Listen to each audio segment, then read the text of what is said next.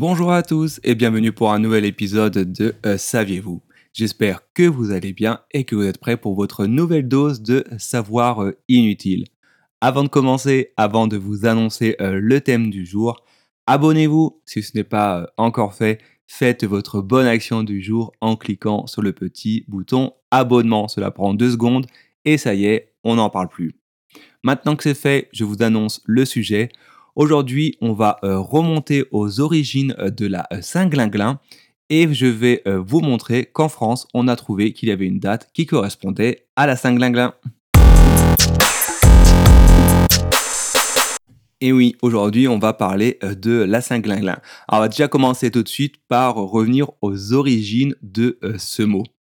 Alors, d'après Wikipédia, euh, la Saint-Glinglin et en fait, du moins le mot glinglin et, la déformation de deux mots. Le premier, c'est sing, S-E-N-G, qui signifie euh, le signe, et glin, qui fait euh, référence au son des cloches.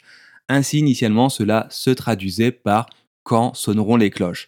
Évidemment, avec le temps et l'évolution de la langue française, L'expression s'est traduite pour euh, devenir ben, celle que l'on connaît aujourd'hui hein, et qu'on exprime euh, quand on veut remettre au calendrier grec ou au 30 février quelque chose qu'on ne veut euh, pas faire. Et comme à chaque fois la nature n'aime pas le vide et que l'homme aime faire la fête, il y a en parallèle depuis quelques années deux villes, une française et une belge, qui ont décrété que la Saint-Glinglin devait se fêter le troisième week-end de chaque mois de juin. Alors pourquoi est-ce que ces deux villes, la française et euh, la belge, ont décidé euh, de, la célébrer du moins en ce, troisième week-end du mois de juin? Tout simplement parce que l'une des villes s'appelle Glin et que l'autre s'appelle Glin.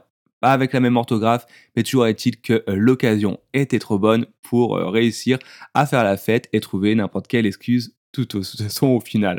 Et si vous vivez en France, eh ben, tenez-vous bien, la justice française a déterminé qu'il existait une date euh, pour euh, la Saint-Glinglin et euh, cette, ce droit français du coup fait jurisprudence fait foi. Alors à l'origine, un débiteur, c'est-à-dire une personne qui devait de l'argent à quelqu'un d'autre, a affirmé à son prêteur qu'il lui rendrait l'argent le jour de la Saint-Glinglin. Évidemment, ce jour n'est jamais arrivé, hein, vous vous doutez bien.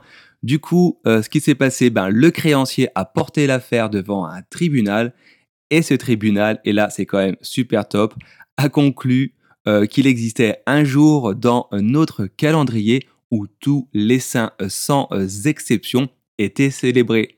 Et ce jour, eh ben, ce n'est rien d'autre que la Toussaint.